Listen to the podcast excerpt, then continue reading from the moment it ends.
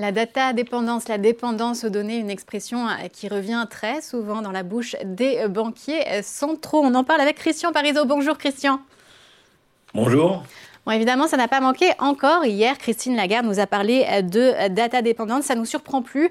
Mais cette expression, on va l'entendre jusqu'à quand Jusqu'à être revenu à l'objectif d'inflation des 2% non, c'est plus complexe que ça. Je pense que c'est un vrai problème de communication qu'ont aujourd'hui les banquiers centraux. C'est-à-dire que euh, pour refaire un peu l'histoire, si on prend historiquement, on parlait de forward guidance. C'est-à-dire que les banquiers centraux nous disaient ce qu'ils allaient faire longtemps à l'avance, et donc on n'était jamais surpris. Hein. C'était un métier assez tranquille. On disait, ils nous disaient jusqu'où ils allaient monter les taux, quand ils allaient baisser les taux, comment ils voyaient la conjoncture. Le gros problème, c'est qu'on a eu tellement de chocs tellement d'incertitudes économiques aujourd'hui, ils ont du mal à avoir une visibilité sur un scénario économique. Aujourd'hui, très clairement, euh, il faut réagir euh, peut-être à chaque donnée économique. En tout cas, on voit qu'il y a une énorme prudence de la part euh, des investisseurs, des, des, banquiers centraux parce que ils n'ont pas cette visibilité économique. Donc, comme ils veulent pas s'engager, ils disent on va regarder les données les dernières données et on prendra nos décisions en fonction de ces euh, différentes données.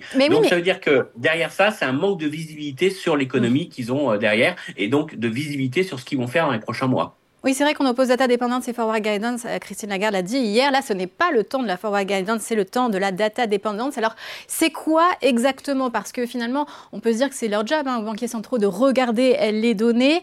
Euh, on a l'impression que c'est un peu un, pléonasme, ce mot. Euh, est-ce que pourquoi, dire ça? Pourquoi cette banalité? C'est effectivement qu'on a un manque de visibilité, on n'a rien d'autre dans la valise? Oui, très clairement, c'est qu'ils n'ont pas, aujourd'hui, ils sont pas d'accord sur un scénario déjà.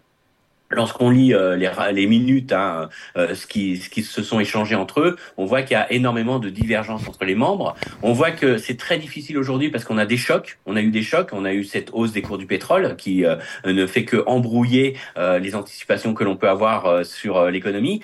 Et puis ça ne veut pas être forcément. Alors c'est là où on a peut-être un petit problème avec de communication avec les marchés, c'est qu'on pourrait croire que être data dependent veut, veut dire qu'on est très réactif qu'on va réagir à la dernière donnée et on va euh, peut-être baisser les taux très rapidement si on voit la situation se dégrader euh, très rapidement sur l'économie européenne. C'est pas totalement ça euh, ce que ça veut dire. Ça veut dire surtout que aujourd'hui on va on veut pas vous donner de signaux très forts sur ce qu'on va faire dans les prochains mois, mais c'est vrai que ça donne une image au marché. C'est pour ça que les marchés sont très toujours dans l'idée que la banque centrale va réagir très vite dès qu'il y a un signal sur l'inflation qui se calme, on pourrait avoir très rapidement une baisse des taux. Moi, je suis pas convaincu que ça va dire ça parce que dans le même temps, il nous accompagne cette data dependence par le fait qu'il faut maintenir durablement une politique monétaire restrictive. Mm. Donc le mot durablement fait dire aussi, envoie au marché que voilà, s'il faut, on remontera les taux, mais pour l'instant, on est plutôt sur une situation quoi, tant aux États-Unis qu'en Europe, et que derrière, derrière, euh, finalement, euh, on agira que si euh, véritablement il y a des signaux contradictoires sur l'économie, mais ça ne veut pas dire forcément qu'on baissera très rapidement les taux directeurs. Alors, c'est quoi le principal avantage de la data dependence C'est effectivement de ne pas prendre de risques pour la crédibilité, de ne pas dire ce qu'on va faire au risque de se dédire plus tard? La principale peur que aujourd'hui des banquiers centraux, ça serait par exemple de baisser les taux aujourd'hui parce que les statistiques d'inflation sont un peu meilleures, et puis de devoir les remonter demain, et donc d'avoir une sorte de perte de crédibilité. Ils nous ont dit que euh, finalement ils avaient vaincu l'inflation, et l'inflation repart, et là euh, véritablement faut réagir euh, derrière. Donc c'est aussi un moyen de se couvrir contre le risque de dire vous nous avez dit que vous alliez baisser les taux ou que vous maintiendrez une politique monétaire restrictive, vous ne l'avez pas fait. Maintenant on est data dependent, on a les data qui ont changé, on s'est adapté. Donc ça leur laisse aussi une certaine flexibilité. Et puis certains banquiers centraux on recommence à dire que on en a trop dit au marché, on a trop guidé les marchés et que c'est peut-être bien de recréer un peu d'incertitude. Alors ça, c'est une vieille logique de la Bundesbank. Ceux qui se souviennent mm. se souviendront euh, d'une hausse des taux de la Bundesbank juste avant Noël. Ça avait fait énormément plaisir aux investisseurs qui avaient fermé euh, leur portefeuille obligataire et qui s'étaient dit l'année est finie. Et eh bien, juste avant, on avait une hausse des taux de la Bundesbank. Donc, elle aimait bien surprendre les marchés. Et donc, euh, il y a aussi l'idée quelque part de quelques banquiers centraux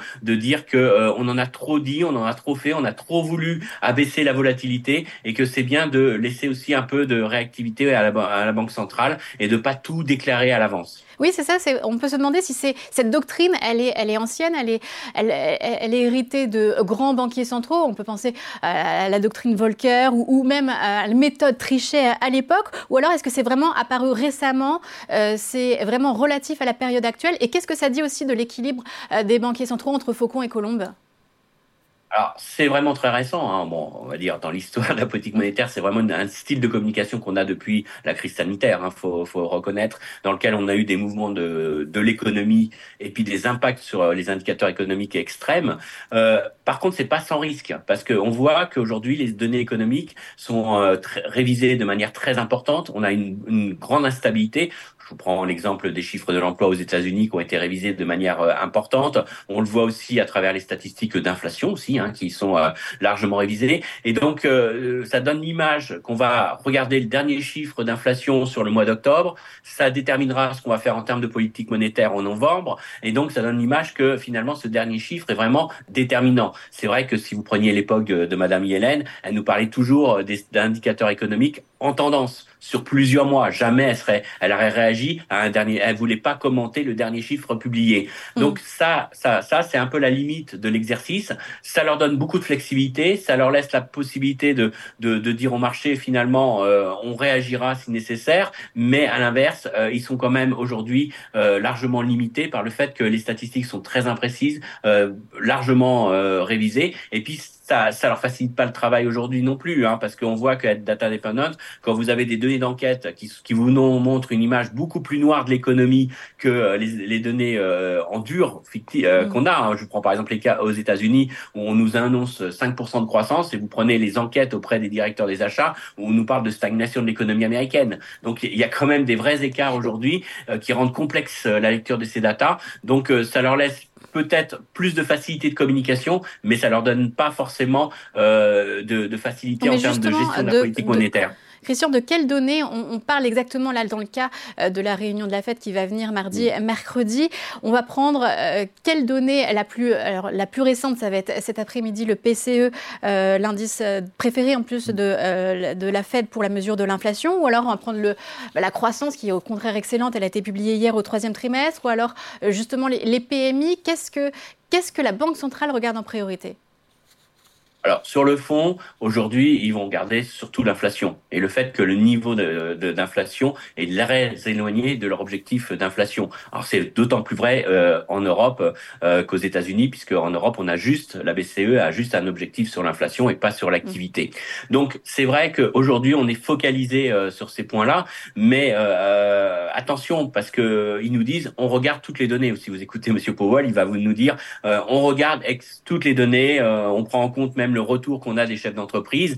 Donc euh, ils vont pas s'arrêter. Alors ça, ça c'est important parce que c'est vrai que si vous regardez euh, les dernières données de l'économie américaine instantanément, faut remonter les taux. Très clairement, on a aujourd'hui, certes, l'inflation qui est pas, les chiffres d'inflation sont pas mauvais, mais on a une telle tension sur le marché du travail, un tel dynamisme de la croissance américaine, un consommateur qui euh, véritablement a envie de consommer, qu'on pourrait dire, si on s'arrête aux statistiques pures, euh, ils vont monter les taux euh, la, la, semaine prochaine. Mais si on regarde un peu plus dans le détail d'autres indicateurs, on voit qu'il y a quand même des vrais risques de ralentissement de l'économie américaine sur le quatrième trimestre, qu'on a déjà eu une réaction des taux longs qui a été déjà importante est forte et violente et qui va peser sur la croissance américaine. Donc euh, là, quand on s'éloigne un petit peu des derniers indicateurs, mmh. qu'on regarde un peu les tendances et qu'on recommence à bâtir un scénario, on s'aperçoit que le scénario économique n'est pas si favorablement euh, que ça, si favorable pour les prochains mois à l'économie américaine. Et là, on s'aperçoit que finalement, ils peuvent peut-être marquer une pause, continuer de regarder leurs données pour essayer de savoir ce qu'ils vont faire dans les prochains mois,